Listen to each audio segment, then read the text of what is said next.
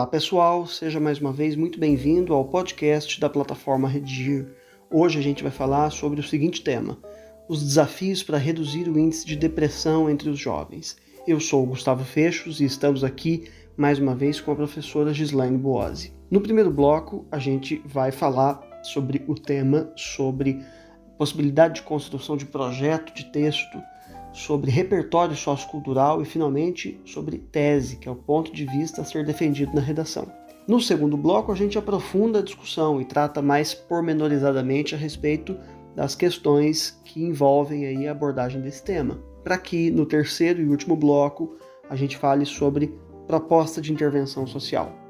Antes de a gente começar, fica o convite para que você assine o nosso podcast no seu tocador de preferência. Então, vamos lá. Professora Gislaine Boazzi, como que a gente pode situar os nossos alunos a respeito do enfrentamento deste tema, da apresentação é, dessa proposta? Olá, Gustavo. Olá, colegas da plataforma Redigir. É sempre um prazer estar com vocês.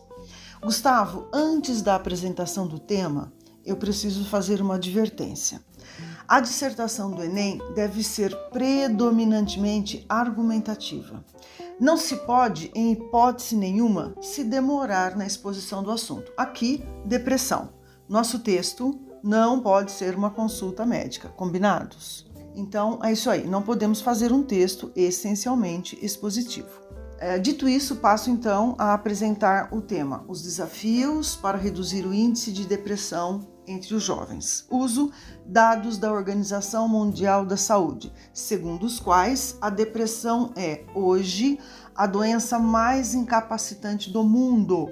No Brasil, estima-se que 10% da população jovem seja acometida pela doença, cuja redução é o maior desafio para os profissionais da saúde mental. Ok, legal a gente destacar o fato que você se utilizou aqui de uma estratégia muito apropriada para a introdução, que é a mobilização, a utilização de algum dado, que eventualmente até seja proveniente da coletânea para é, definir o tema, situar o leitor a respeito da discussão. Agora, quanto aos argumentos com os quais os alunos podem trabalhar para este tema, qual seria a sua indicação? Olha só, não existe um único fator para o desencadeamento da depressão. Ela é causada pelo somatório deles. Por exemplo, o estilo de vida sedentário, a automedicação, que sem dúvida agrava, potencializa a depressão, os traumas ou as tristezas não superadas, o estresse prolongado, ah, a predisposição genética, as tensões sociofamiliares.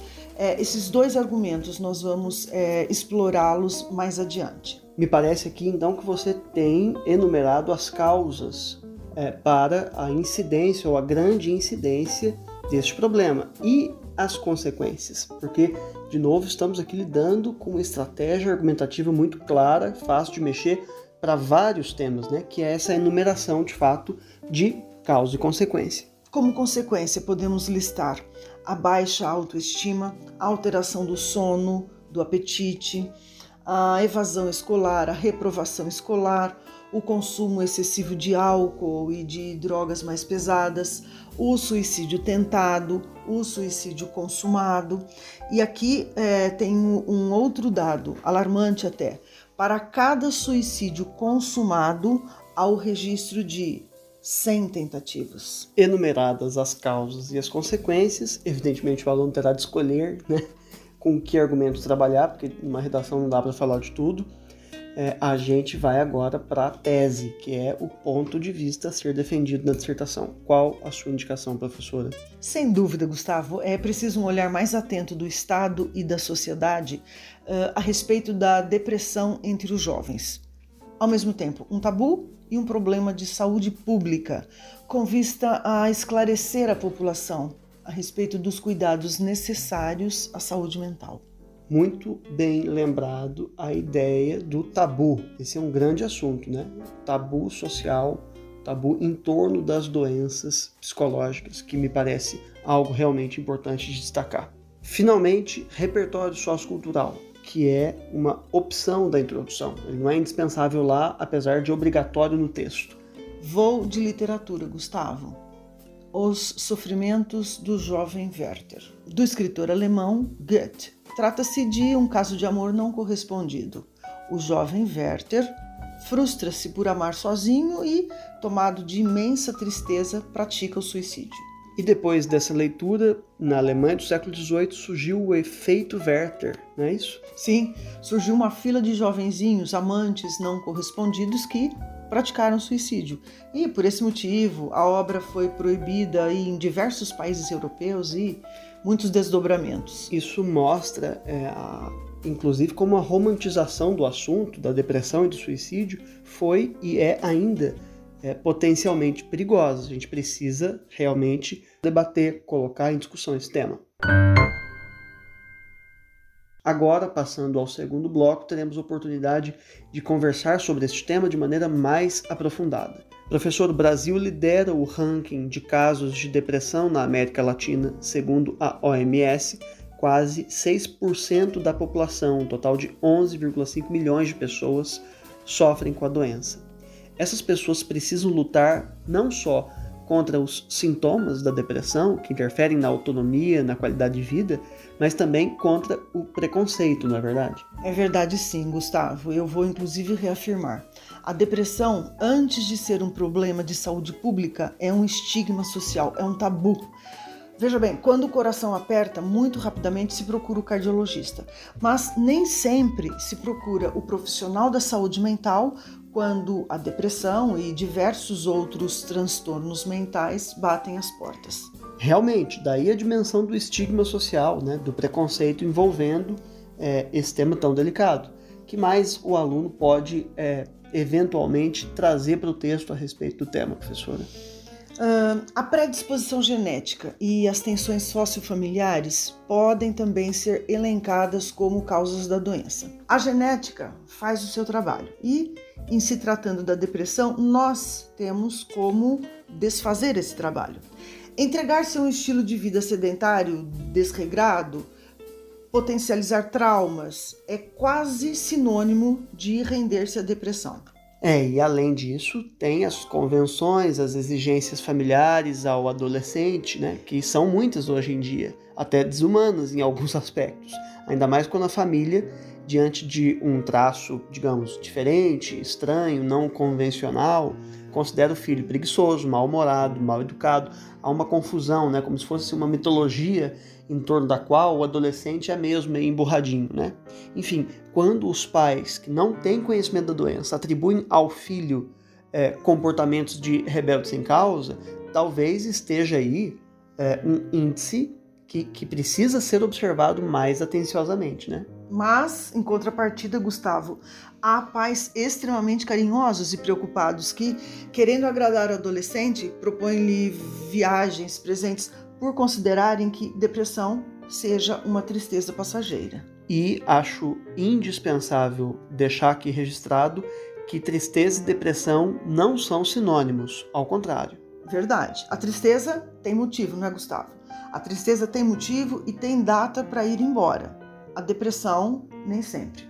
Eu estou triste porque meu cachorro morreu. Daqui a alguns dias a saudade vai ficar no lugar da tristeza. Mas nem sempre a depressão tem motivo. Nem sempre a depressão vai embora sozinha. Ela é uma doença. Precisa ser tratada e não com remédios de horta. Aliás, remédio de horta, com o nosso respeito, é claro, também não cura tabu social, né? preconceito social. O estigma social ainda é um dos mais difíceis obstáculos para a cura das pessoas que sofrem de depressão. Gustavo, ainda que nos propusemos a não fazer um texto consulta médica, a receita para a depressão é acompanhamento médico-psiquiátrico. Mas, por amor à discussão, levanto outro dado importante.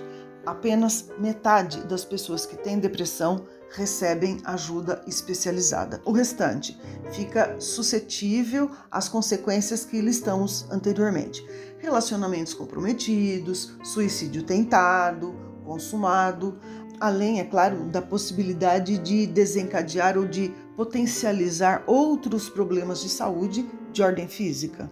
E no caso dos jovens, né, que é o nosso recorte especificamente, o aluno que foi escrever sobre esse texto não pode se desviar dessa perspectiva, Nesse caso dos jovens da depressão entre adolescentes, me parece que isso também tem um impacto muito é, direto no rendimento escolar, na baixa autoestima, no relacionamento com a família. Então, todos esses elementos me parecem é, suficientemente úteis para o enfrentamento do tema por parte dos estudantes. Cabe a cada um escolher que caminho vai querer tomar aqui para esse desenvolvimento. Passemos então agora ao terceiro e último bloco, no qual falaremos sobre proposta de intervenção social, como afinal resolver este grave problema. Para a quinta competência do Enem, como a gente já sabe, são necessários cinco elementos válidos: o agente, a ação, o modo meio, a finalidade ou o efeito, né? e o detalhamento de pelo menos um desses elementos válidos. Então, vamos lá. Qual a sua indicação para nós, professora? Gustavo, eu vou ler a minha proposta de intervenção. Portanto, para reduzirem-se os índices da depressão juvenil, os hospitais escola devem capacitar melhor os profissionais da saúde mental, não só para assistirem o doente, como também para orientarem a respectiva família, com vista a tratar o adolescente desde os primeiros sinais da depressão. As mídias digitais devem ser acionadas, uma vez que são ferramentas importantes para apelos de conscientização direcionados à sociedade, por meio de propagandas, jogos ou quaisquer outros eventos no universo web. Cabe ainda ao Ministério da Saúde divulgar melhor a campanha governamental Se Liga, dê um like na vida e, para tanto, deve contar com a participação de influenciadores digitais que dialogam de perto com a juventude. Isso feito, os jovens brasileiros caminharão de modo autônomo e equilibrado, o que é pressuposto para viver plenamente. Professora, muito obrigado pela sua participação mais uma vez aqui com a gente. Gustavo, sempre à disposição. Um abraço a vocês todos. Fica o nosso convite agora para que você que nos ouve conheça uma redação modelo que a gente tem no site sobre este tema. Feita a redação, quando você fizer a sua aí, e quando ela chegar corrigida no seu aplicativo, não deixe também de frequentar os nossos percursos de aprendizagem, nos quais há tópicos de gramática, listas de exercício e videoaulas sobre cada dificuldade. Finalmente, fica também o nosso convite para que você assine o podcast da plataforma Redigir no seu tocador de preferência. Então, é isso aí. Muito obrigado e até a próxima.